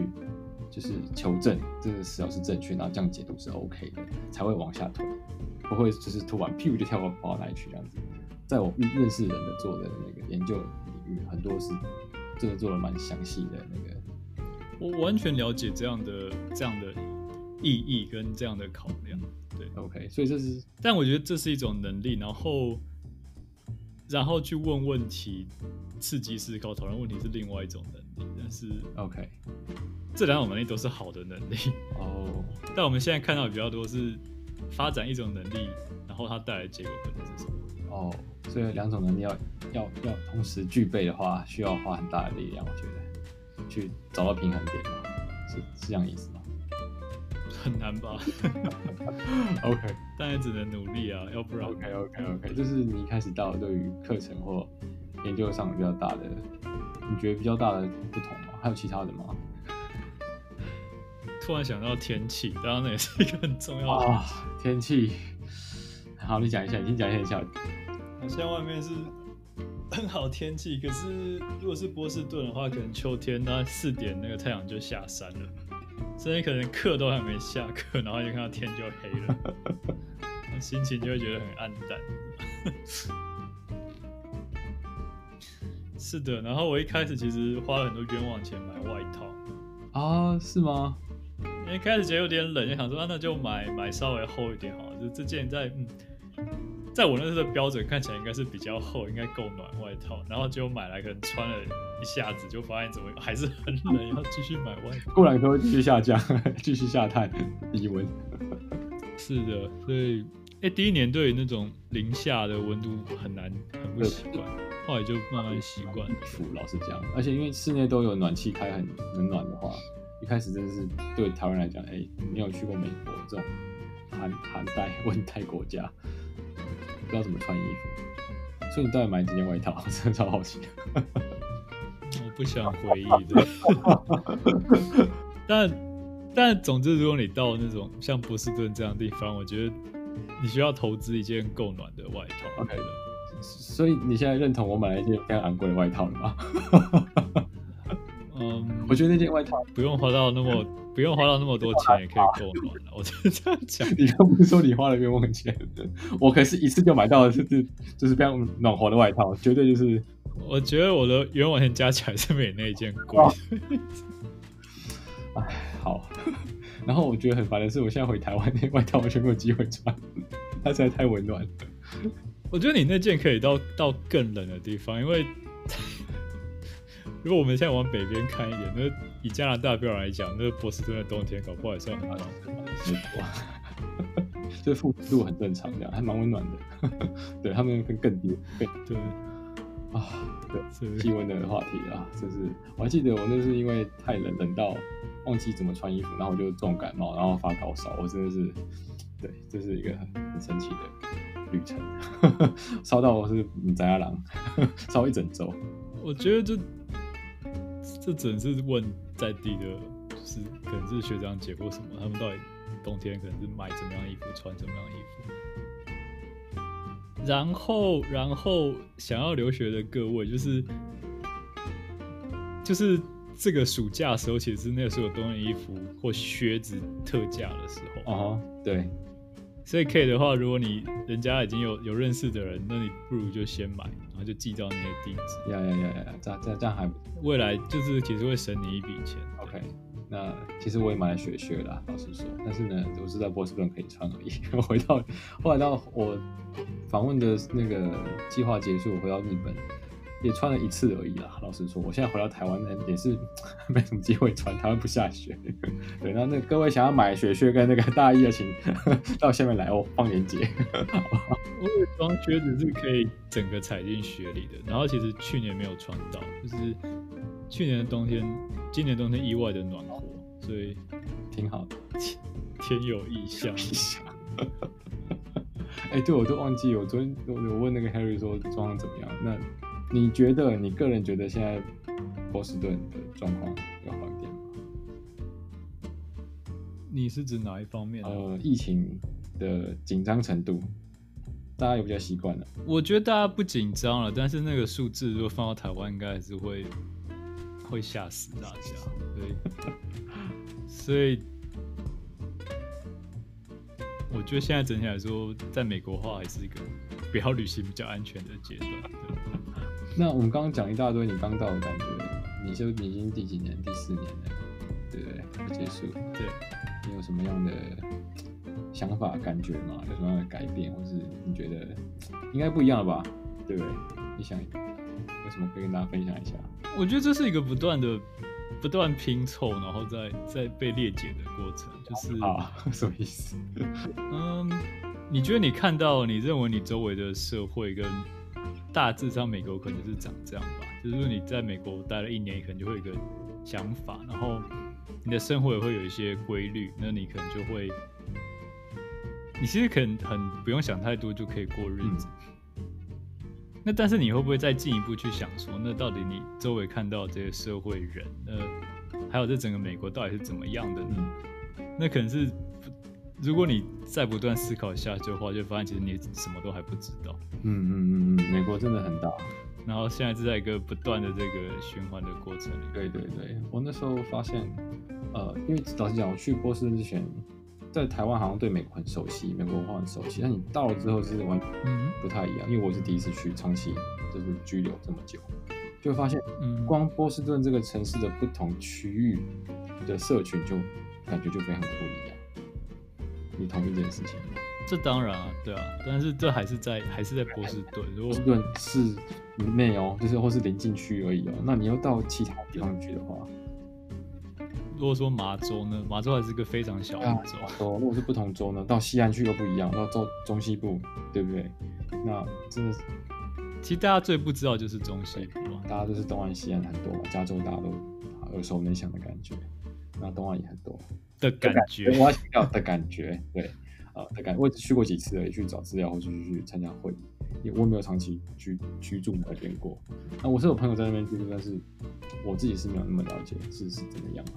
所以，嗯，你讲的，我觉得你现在，我觉得你理解什么叫崩崩解，什么又再重组。就美国这社会真的是蛮复杂的，每个州啊，每个地方很 不太一样，对，真是差蛮多的。其实我不觉得台湾社会就不复杂，只是如果从小在那长大，你的你习惯的模式会变成一个很强韧的模式，所以你更不需要去挑战它。只是你换了一个环境，然后就是一个。某种程度上，你就是个 outsider。那其实很多时候你会被迫去想想，到底你看到这些东西要怎么样有意的拼装起来。嗯，而且我记得那时候，呃，我刚到的时候前几周啊，时差很严重。然后我就有一天已经睡到不知道几点，到底是天黑还是天黑？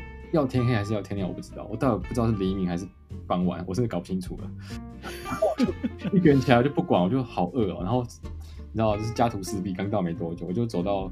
最近的乱走，发现不知道路，就找了一间红火的餐馆，嗯、应该是中华料理的餐馆吧。我就进去了点菜，我就坐在那边开始发呆，就是看着窗，我说我到底在干嘛？嗯、然后我那在那两周里面，我发现呃，没有人知道你是什么台湾什么的，Nobody cares，你就是亚裔 亚洲人。我是我那次是我人生第一次以亚洲人的身份生活着，你知道吗？就是我意识到哦，原来啊，是因为之前在日本，对，我就台湾人，或是被误认为中国人，就是这样子而已。因为我讲中文嘛，就是他们就说哦，可能是中国人这样子。那这很正，因为那在在在日本、台湾其实是能见度很高，所以大家知道台湾，大家就知道你在。嗯哼哼。那在美国知道台湾人也不能说少，可是也没那么多。老实讲，那他看你就是你的肤色、你的那个对吧，毛发的你的样子，就知道哦，这是 Asian。所以我他们就知道我我是 Asian，我是真的是亚洲人，第一次以亚洲人的身份，这个自觉活着在那时间，然后又在一个时差很严重，然后又是很饿，然后就是看着窗外发呆，那一瞬间觉得，呃，我会重新思考到底我是一个什么样的人，让我想很多，在那个时候那段时间啊。嗯，那刚好跟我研究有点关系，对，所以我后来有把它发展到我的研究里面，就是身份认同跟一些东西这样子。那我想做人文社会研究来讲，这其实都是一个蛮宝贵的的经验。就是我刚一开始说，你在思考你跟那个世界的关系。对，然后特别是在我时差很严重的时候，但是我的时间整个乱掉啊。然后我根本不知道我在哪里，因为我刚到新地方，我根本就迷路，我就不管，我好饿，然后又很冷，就今天到底是怎样？对，就是一个很混乱，我就不知道我是谁的感觉。然后他们对还是抱怨一下，他因为我的名字用英文那个拼音，他们念不出来，他念错了，我都听出来是我名字，所以我连名字都不见了，你知道吗？我是个没有名字的人。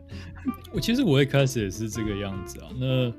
那你就会碰到一个选择，就是你你要不要用英文名字，还是你就用，还是用你的本名呢？嗯嗯嗯，其实也是一个选择。那后来怎么样是坚持用本名的话，我具体这是一个非常合理的选择。但如果发现，比如说美国人念不出来的话，那有没有可能自己取一个昵称，嗯、并不是一个英文名字，但是其他人比较好念的？对对对，这也是一个。对，这其实都是一个慢慢要摸索的过程。然后啊，跟跟大家分享一下为什么我叫 Perry 好了。就是 Perry 其实我很这英文名字存在很久，就是我没在用。但是到美国呢，我每次用我的本名，你知道，去美国点咖啡，他会问你的名字，他都会给你要 take out 要拿走嘛，他就叫你名字。我每次都拿不到我的咖啡，因为我听不出来他在叫我，我就等了半个小时。后来我决定我的名字就叫 Perry，非常好叫，很像。一开始这也是一个很挫折的经验，像我的咖啡对，应该我前面讲的就是，就是在台湾吃饭，你很少会觉得挫折，但是你在这边可能去星巴克买一杯咖啡，你会开始觉得蛮紧张的，就是对这件事情。到底要说什么名字，然后我可不可以拿到我的咖啡？所以我后来就叫 Perry 了。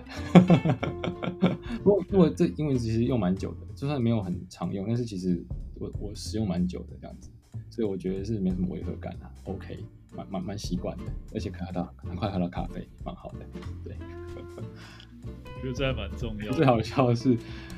他在背上写 Perry，然后叫 Perry，然后他叫 Perry 之后看到我，哎，怎么是一个黄皮肤黑头发的亚洲人？他还问了一下 Perry，我说对，I'm Perry，我觉得超有趣，就是他愣了一下，哎，怎么是 Perry？是你？我就是 Perry，不是吗？就是就是反而蛮有趣的，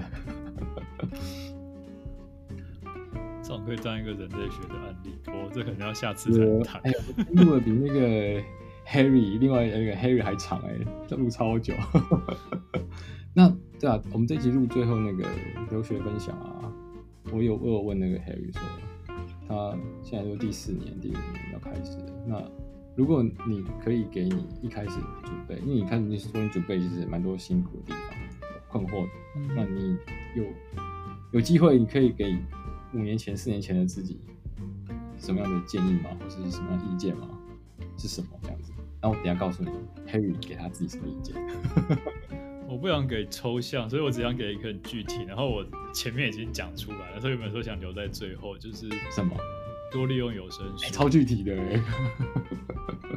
可是我觉得这很实际，而且美国有声书市场呢，我想应该是他们开车很多的关系。其实有声书市场非常发达，因为他们有大量时间就会可以听有声书。对对对对对对。所以其实各式各样的书都是有声书，包括一些你可能觉得很专门的学术的书，也是有有声书的。嗯哼，对，所以那所以其实做人文研究很在美国学界想办法努力的成长，你就要思考自己的自己的声音，就是什么样英文的写作表达你自己的声音。但那我觉得其实长期听有声书应该是一个。是一个有效的方式，也是一个最无痛的方式。就是给各位，如果你就你就从你有兴趣的小说开始听，那有些感兴趣的各式各样的专书也都可以，其实你就会慢慢累积用英文沟通甚至思考的能力。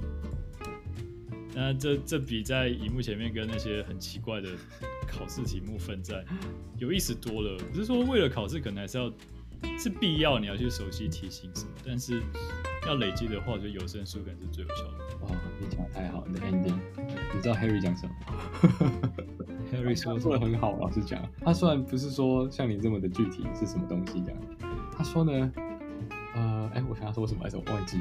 他说，不，对，要活得开心就好，要活得快乐一点。他觉得他。其实这是个人生的大的议题，对对对对对，就是对所有人来讲，应该都是这样。OK，Harry、okay, 有听到吗？他在 diss 你，这段不会剪掉。那我觉得那个听有声书也可以让你的生活比较快乐。有时候像小时候开始听，哎、欸，你现在走蛮快的，我觉得也是有成长。哦，这太好笑啊！对，好。哎、欸，老实讲，要跟听众讲一下，其实你跟 Harry 是室友，对不对？是不是？没错吧？是啊，就是这两位都是我的好朋友，我还特地跟你们两个敲档期要录这一集，我有觉得录啊，档期，哎，你们很忙哎，要敲档期，哎，我我很忙，对，要敲档期啊，就是分开啊，分开录，因为我没办法一次录两个人，对，我觉得老实说录这个有点假公济私吧，录这个可以分享给大家，另外一方面是也可以顺便跟你们两个聊天的，因为没有。对啊，我去不了嘛，然后就是可以线上聊天，也是蛮不错的啊。对对，虽然我们有视讯，不过那很多人嘛，有时候有点乱，然 后两三个人。其实我觉得，我觉得这样聊天比用视讯聊天轻松哎，就是开心啊。视讯还是会觉得累，因为很专心啊，你就你不用管那个影画面嘛，我们就是两个人专注在你的说话内容上，这样其实很有效率。也是。对啊，这样还蛮好的。哎，之后可以录别集，你今天讲超级多，今天讲讲不完。对，我觉得这还。蛮好的。那如果各位那个听众，你们那个各位大家，你们有觉得今天讲的内容哪边觉得讲不够的，呃，想要那个 Q Ryan 的，或想 Q 我都可以。我们会以后再开一集，就是因为我在真的在这一年半认识他们，然后有获得很多的新的想法，很多的影响改变都很大。那可能没办法在，因为我们这个系列是在讲准备留学的东西嘛，那会比较聚焦在比较具体，所以我刚问的问题是有比较具体的，什么时间点做什么准备这样子。那如果是超过这个范围，我们之后也许你有兴趣，那请到我的 Instagram，就是那个 Parasite Flag，给我开一个 Instagram，每一集都有照片。那你有什么的想法、问题都可以去那里留言。那你可以用讯息，你不想留言，你用讯息留言也可以。然后也欢迎你到那个 Apple 的 Podcast。可以那边也可以给我评分五颗星四颗星都可以。对三颗星以下不要留了对。下面也可以给我留言 自动那个消除是吧？对那希望我们今天的那个录的内容你会喜欢。那各位我们下次见。嗨那个 Ryan 跟大家 say 拜拜拜拜我们空中再见。